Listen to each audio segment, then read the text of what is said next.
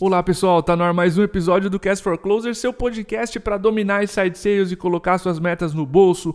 Para você que nos ouve pela primeira vez, esse podcast é feito pela MeTime, referência brasileira em inside sales. O software da MeTime organiza o trabalho de SDRs e vendedores na prospecção para sua empresa gerar mais oportunidades de vendas, mais pipeline comercial. Para entender mais, acesse metime.com.br. O tema do episódio de hoje é hacks e dicas de vendas complexas. A gente sabe que prospecção é um problema no Brasil, mas digamos que o meu lead topou o diagnóstico, dali para frente surgem muitos empecilhos, problemas e armadilhas que o vendedor enfrenta. Faz tempo que a gente não abordava um assunto assim no Cast for Closers, mais focado no dia a dia dos vendedores. Os últimos tem, tinham sido focados né, no dia a dia dos gestores comerciais e, claro, bons hábitos em vendas precisam ser cultivados e eles precisam ser repetidos. Ok? É isso que a gente vai fazer hoje. A gente vai afiar o machado, refinar a nossa técnica. E a gente trouxe um convidado que tem uma didática muito massa. Ele grava outros é, vídeos, podcasts também. Tem uma didática muito incrível, uma forma semelhante da MeTime de encarar vendas complexas. Nada mais justo do que trazer Locais for Closers, dar voz para essa expertise também. Eu estou falando do Otávio Garbi, ele é head de vendas na Plumes. Otávio, seja muito bem-vindo, cara, ao Cast for Closers. É um prazer ter você aqui. Valeu, Diegão. Cara, o prazer é meu. Pô, o conteúdo que eu acompanho há tanto tempo, né, que esteve junto comigo na minha no começo da carreira em venda, já ouvi todos os episódios, alguns mais de uma vez. Então, hoje estar tá aqui com vocês fazendo esse conteúdo é fantástico. Eu tô, tô muito agradecido aí, Diegão. Massa, cara. Otávio, a gente vai falar, né, de aprendizados práticos teus e da Plumes. Enquanto a gente conversava em off, eu gostei muito da primeira ideia que tu deu para a gente trazer aqui, porque ela é polêmica. E, e, especialmente também por concordar com uma visão um pouco mais alternativa. E esse assunto são objeções, cara. O que, que tu aprendeu nesse tempo aí, nesses anos, sobre objeções que tu pode compartilhar com a audiência? Legal. Bom, o primeiro assunto, então, esse assunto é pouco falado, né, Diego, na internet. Né? O pessoal é, não. Pouco. É, Ninguém bom, gosta. Pois é, tem, tem conteúdo para tudo que é lado. A gente tem uma visão aqui de objeção que é um pouquinho diferente, quem sabe agreguem um pouquinho pro pessoal, que é o seguinte: a gente trata a objeção de como a melhor coisa que pode acontecer. Aí você fala, cara, porra, como assim, né? A melhor coisa que pode acontecer? Eu vou até explicar melhor, tá?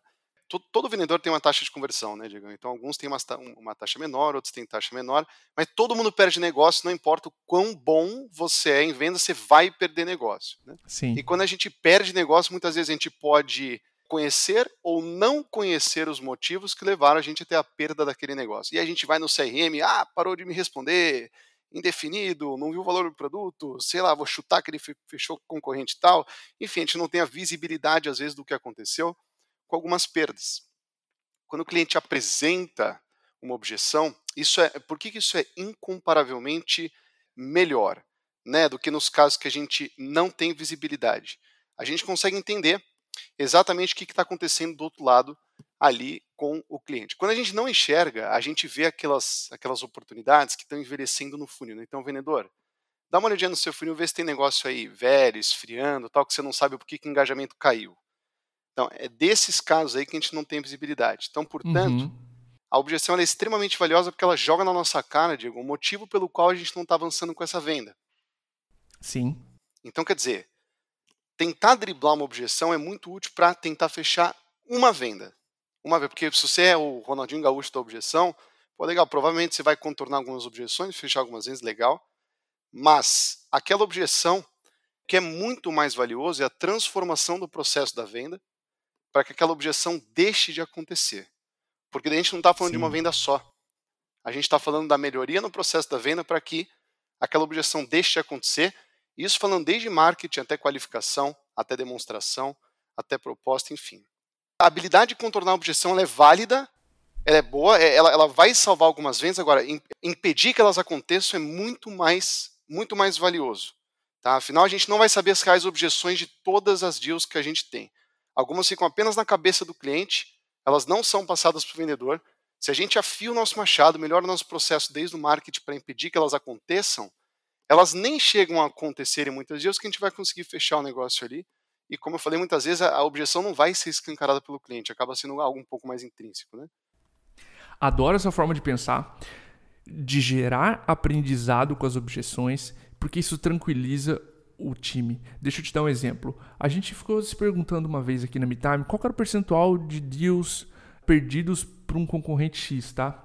E, Otávio, em centenas de deals foram cinco nos últimos seis meses. Então, quando você perde um deal para o concorrente, você fica assim, nossa, meu, perdemos deal para o concorrente. Quando você olha o todo, o time se tranquiliza, o time olha para onde precisa olhar. Então, usar objeções e, e para entender motivos de perda é, é muito incrível, cara. E às vezes os motivos né, de perda eles não, eles não dizem. Eu, eu lembro do capítulo 6 do Spin Selling, Otávio, que ele diz, ele dá o exemplo daquele do, do, vendedor de relógios, né? Que o vendedor ele cria muitas vezes objeções ao falar demais do produto, o cliente pensa que tá caro. Esse relógio faz isso, faz isso, faz isso, tu começa a discutir muito funcionalidade, uhum. tu gera muita objeção. E ao longo dos anos aqui a gente comentou muito na MeTime sobre, cara, a gente pode evitar objeções que, que objeções aconteçam, isso é muito mais produtivo do uhum. que não mudar o processo e lidar com objeções todo dia, faz o vendedor perder energia. É. Eu gosto dessa forma de, putz, eu vou entender a objeção porque ela esclarece um motivo de perda, porque o deal vai fechar, não não vai fechar, e tu vai entender esse motivo de perda e de novo tu vai refinar o processo e evitar que elas aconteçam nas próximas vezes. Exato. Tem até um exemplo prático disso aqui, que era, por exemplo, aqui na Plumes, a gente tinha com alguma frequência a objeção do engajamento. Então a gente vende uma solução comercial, né, assim como a MeTime, pô, uhum. a gente Muitas vezes, Diego, a gente tinha ali o problema da, do engajamento, ou seja, pô, será que os meus usuários vão alimentar, eles vão engajar com a solução certinho, tudo, e pô, com, com essa frequência dessa objeção, o que a gente fez? Reajustou o nosso discurso, desde o momento ali da venda, do comecinho da venda, da demonstração, para que essa objeção não chegasse a acontecer. Então, por exemplo, pô, tá apresentando o produto, que tal encaixar um argumento antes do cliente pensar nessa objeção, antes disso ser um problema, que tal encaixar um argumento assim, pô, é, cliente, tem um assunto muito importante aqui que a gente precisa tratar, que é o um assunto do engajamento. Ou seja, uhum. nenhum CRM vai conseguir performar, vai conseguir mandar bem se ele não for devidamente alimentado pela sua equipe. Como é que a gente faz aqui na Plumes para que de fato a gente consiga esse engajamento e a gente consiga um uso fluido, sem atritos, aí, sem problemas de utilização? Aqui a gente faz assim, assado, sensado. Então, essa educação que a gente leva para o cliente, de novo, seja o momento lá do marketing, na comunicação, da educação, seja no momento da, da, do primeiro contato, da qualificação, da demonstração, depende da objeção, depende do momento mais coerente para passar essa educação, mas cabe a nós, Diego, essa adaptação para que a gente eduque o cliente da forma certa para que o processo seja mais fluido. E aí as objeções nem cheguem a acontecer. A gente se antecipa elas muito antes disso. Né? Ótimo, sensacional. Cara, eu quero discutir um problema comum agora que a gente, eu quero a tua, a tua perspectiva nele. É muito comum a gente, o vendedor, ter problema com follow-up. Existem boas regras para um follow-up e tu comentou que a, a, própria Plumes tem uma, e você tem uma visão diferente. Cara, como é que vocês fazem? Um, o que é um bom follow-up para vocês e como evitar, né, cara, que o vendedor caia naquele limbo de, putz, está com a diretoria, no, no, momento certo eu te, te dou a resposta, enfim. Como é que é um bom follow-up para vocês? Uhum. Legal. Bom, é, ninguém decide fechar uma venda por causa de um follow-up, né? Então a gente fez um follow-up e o cliente vai fechar por aí. Tem vendedor que acha isso, né? As pessoas fecham venda porque elas viram valor e elas vão priorizar essa ação e não porque elas foram cobradas de, pô, e aí, não vai fechar? Não, e ela vai lá e fecha. Na verdade, não é, não, não é bem isso, né? Então aqui na Plumes a gente entende que é, quanto melhor o processo de venda, Diego, menos follow-up a gente vai precisar fazer para falar a verdade. Tá? Quanto mais claro e quanto mais sentido o seu processo faz para o cliente, é, a gente acha que mais natural vai ser a condução da oportunidade, eliminando a necessidade de cobranças do cliente para a gente conseguir avançar. Dessa necessidade de cobrança, por que eu faço agora? Vou ter que vou ter que cobrar o cara, vou ter que fazer um follow-up. Então, assim, o follow então estou falando que o follow-up ele não existe, ele não deve existir? Não. Só estou falando que quanto mais sentido tem, quanto mais sinérgico é o seu processo de vendas e, e, e faz sentido ali para o cliente, menor vai ser a necessidade de a gente pensar, porra, e agora como é que eu cobro o cliente? Agora, Vai acontecer? Vai. Vai acontecer de que no follow-up. E quando fazer o follow-up, né? Isso acontece muito, Diego. A gente, a gente aqui na Plumes entende que quando não existe uma definição clara de um próximo passo, a gente acaba caindo nessa necessidade do follow-up. Né? Então, assim, o, o, primeiro grande objetivo do follow-up, a gente tem acho que três principais, eu poderia destacar três principais objetivos. Tá? primeiro objetivo do follow-up é definir se aquela oportunidade ainda ela tem, ela tem potencial. De fato, aquela oportunidade tem potencial e deveria, e, e deveria estar no meu funil. Né? Como é que eu posso tirar essa informação do lead? Porque, pô, é, vou ligar para o cara e falar assim, então, vocês vão fechar mesmo? Só para saber, vocês vão fechar mesmo? Pô, acho que esse não é um, um discurso legal. Acho que tem outras formas de a gente conseguir dar um discurso desse. Por exemplo, então te liguei, pô, você já me falou de que, cara, tá analisando, tá vendo não sei o quê, tá com a diretoria, não sei o que você pode ter me falado, mas a gente usa um discurso mais ou menos assim.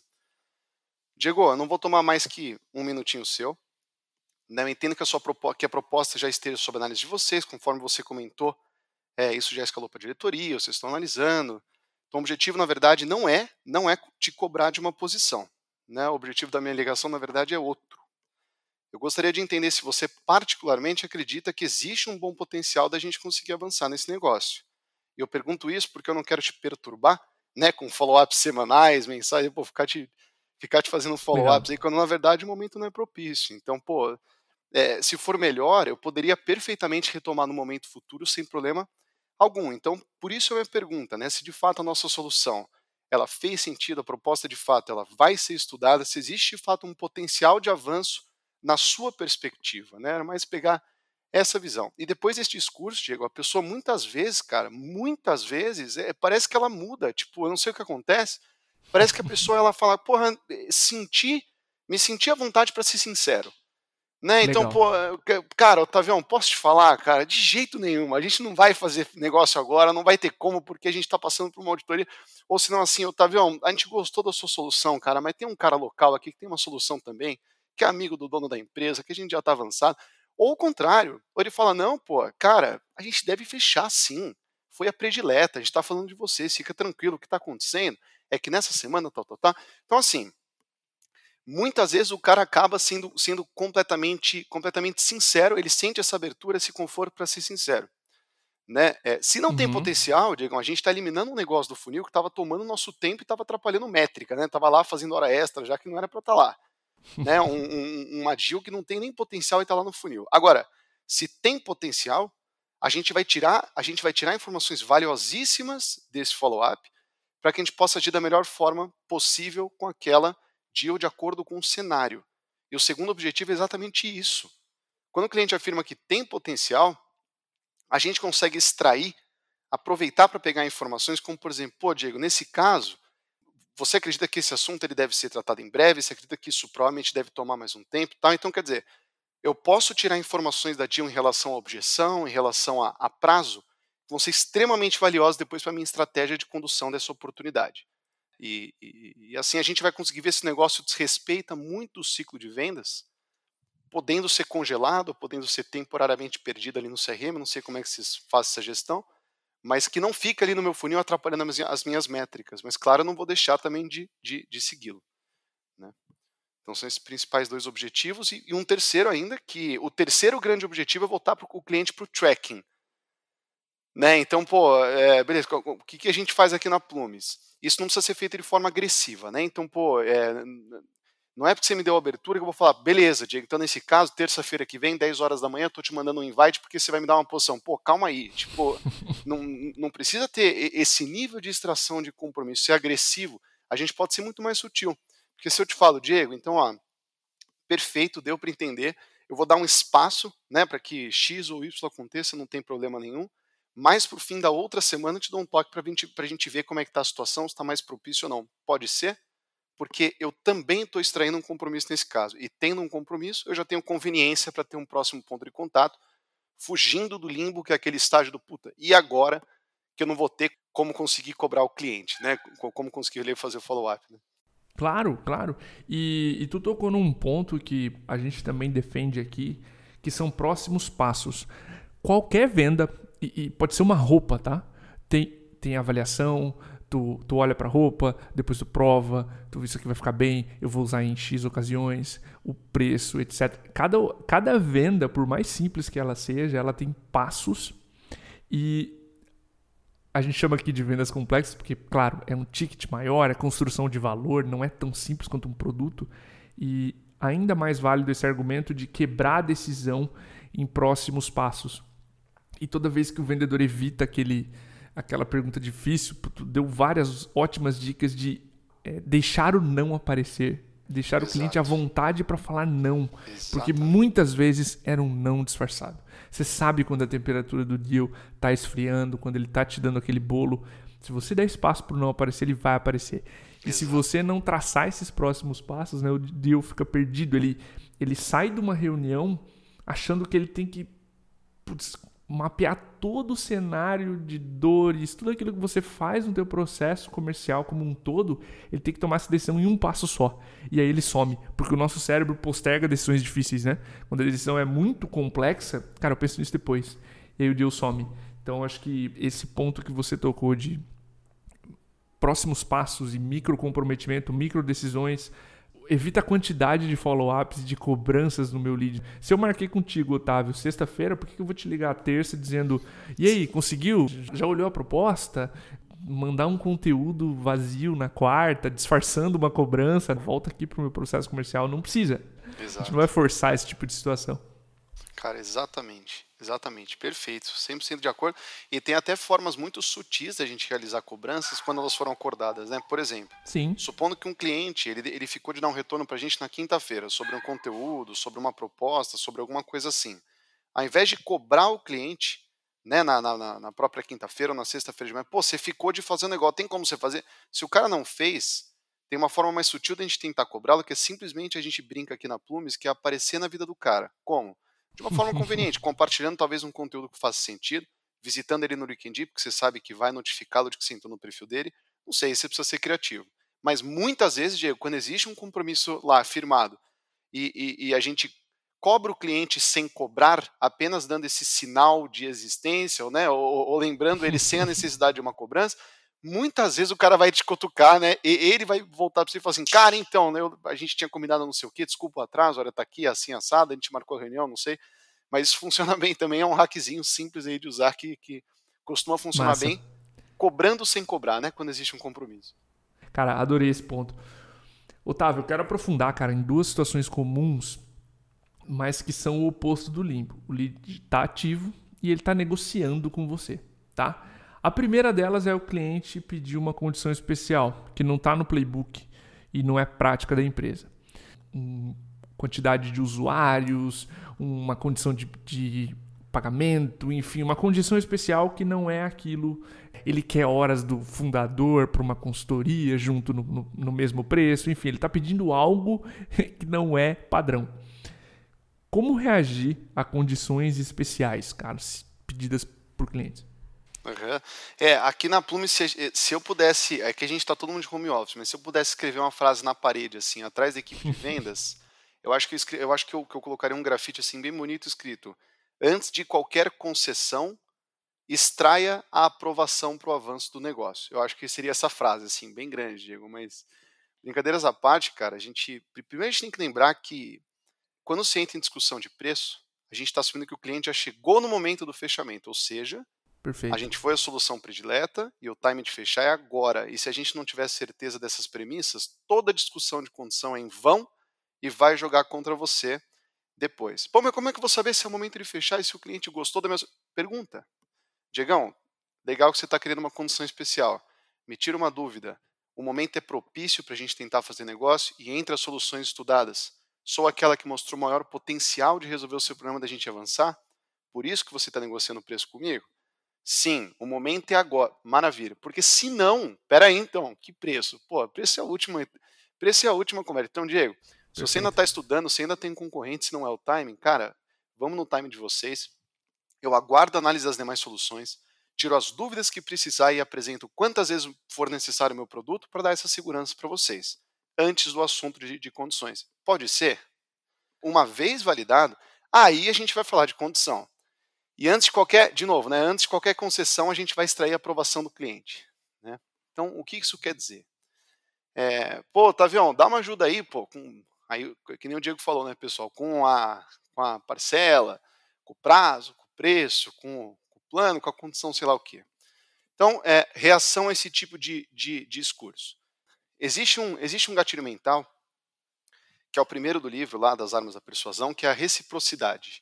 Tá, eu não sou o maior fã do mundo de gatilhos, mas esse, nesse caso, ele, ele cabe muito bem. que é a questão de, de as pessoas aceitarem trocas, de darem vantagens em torno de vantagens. E isso acaba funcionando muito bem mesmo. Então, Diegão, você está pedindo uma condição especial? Eu quero te propor uma troca. Né? Aqui na Plumes, eu aprovo condição especial com o meu diretor ou com o meu financeiro, depende um pouquinho do que, que você. Depende do que, que eu estou solicitando aqui dentro. Só que para eu tentar essa condição aqui dentro, eu quero te pedir um, um pequeno favor em troca. Quero te pedir uma formalização, pode ser um e-mail, pode ser curtinho, pode ser direto, não vai perder tempo com isso, não tem problema, afirmando que se eu conseguir essa determinada condição, o negócio está fechado. Por que, que eu estou te pedindo isso, Diego? Esse e-mail me ajuda muito internamente na argumentação que eu tenho e demonstra que eu lutei pela condição padrão que eu tenho aqui, tá? Só que eu fui condicionado por você para eu conseguir avançar. E assim uhum. eu vou uhum. ter muito mais força, vou ter muito mais bagagem para lutar aqui para aprovação de uma condição. Rolaria para você? Você acha que pode topar essa troca? Cara, Diego, esse discurso super hiper cola. Assim, quase sempre o cara Pô, Ló, não, fica tranquilo, cara, entendi, eu entendo. Aqui tem comercial também, rola até esse negócio de é, empatia. Fica tranquilo, tal, que, que vou formalizar para você. E chega aquele e-mail maravilhoso falando que o negócio está fechado, já é uma condição que você sabe que você pode chegar.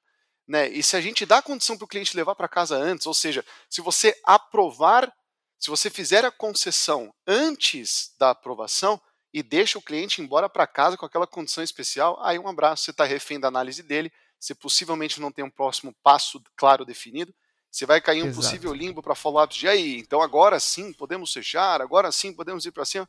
Pô, aí, aí cai exatamente no problema que a gente estava discutindo do, do follow-up.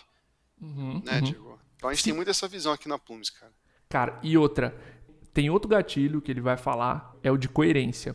Ele não vai formalizar num e-mail e vai voltar atrás, fica muito feio. Então, se não é a hora, ele não vai, não vai, ele vai desengajar e vai desistir daquela barganha barata. Ou se Exato. ele está só coletando PDF para levar para o gestor dele, ele vai falar assim: não, é que eu não estou na hora ainda de decidir. Eu estou analisando quanto cada deal é, pode. Ah, ok. Então esse cara está coletando PDF, ele não está decidindo ainda. Sabe? É, é, essa coerência. O, o, ser humano ele, ele ele tem muita relutância em dar um, uma informação e, e, ser incoerente logo em seguida claro, conscientemente. Então, é, tem, outra, tem outra boa prática nisso que é tá pedindo um comprometimento dele. Então, ele não pode ser incoerente, ele não quer ser incoerente com você de prometer e voltar atrás. Eu, eu gostei muito do que tu disse, é uma troca. E, Otávio, tem, tem exemplos aqui de quando a cara, a gente vende para vendedor, né? Tanto eu quanto você. Então o cara liga aqui dia 31 na MeTime. Eu lembro de uma ligação que o Rui atendeu, nosso head de vendas, e de uma negociação que a Mari, a nossa vendedora, tá com a gente é, lá desde aquela época. Ela fez uma condição de eu estava em fechamento. A Mari não estava no dia 31, naquele dia, dentro da, da empresa. Ela estava de é, home office, acho que e o rapaz ligou na empresa querendo torcer o braço, querendo aquela condição especial, porque era dia 31. E a gente, o fato do Rui mostrar que estava disposto a se afastar do deal porque ia agredir a empresa, e esse é o ponto que eu quero trazer aqui. Se a condição é especial e agride a empresa, tu devolve, tu diz, senhor Prospect, como é que tu se sentiria se eu desse uma condição melhor que essa para um, um próximo, para minha reunião das 11? Você está conversando com ele às 10. Cara, é impossível alguém concordar em se agredir, sabe? Então, se agride a empresa, tu e, e, se você está disposto a se afastar do negócio, porque aquela condição agride a empresa, ele vai valorizar você. Então, é, te põe numa condição de não rastejar pela venda, cara. Eu acho que isso é fundamental em vendas consultivas, o vendedor não rastejar, sabe? Nossa, então, se agride a empresa, cara, joga essa, esse argumento. E se eu oferecesse algo melhor que você está me pedindo para o próximo cliente? O que, que você faria? Como é que você se sentiria? Então, isso também cobra coerência, né? se ele está me pedindo algo que é, é ouro para a empresa, pô, é, desbalanceia o deal, coloca muita injustiça nesse deal, é, eu acho que não deve se ir adiante, sabe? Pelo menos é a postura que a gente leva aqui. Cara, excelente. E até um outro hackzinho que vale até, vou colocar mais um aqui na emenda, a primeira reação à solicitação especial do cliente, Diego, na, na, na hora que, que ele solicita essa condição especial, a nossa reação vai comunicar para ele o quão longe ele pode ir. Eu acredito muito Sim. nisso, foi uma coisa que eu já li. Então a gente não deve receber a solicitação com um sorrisinho, um deixa comigo, vamos ver, pô, fica tranquilo, a gente, a gente vê isso daí, depois a gente resolve. Porque se a gente fizer isso, o cliente vai ficar na sensação de que ele não explorou depois, mesmo quando a gente conceder, que ele não explorou o que ele, o que ele poderia mesmo depois da concessão. Então, aqui na Plumes, é, essa regra é muito clara. A primeira reação que a gente tem que ter quando o cliente solicita uma condição especial é uma reação séria, como alguém que foi pego de surpresa. É como alguém que está sendo encurralado, alguém que não sabe o que fazer.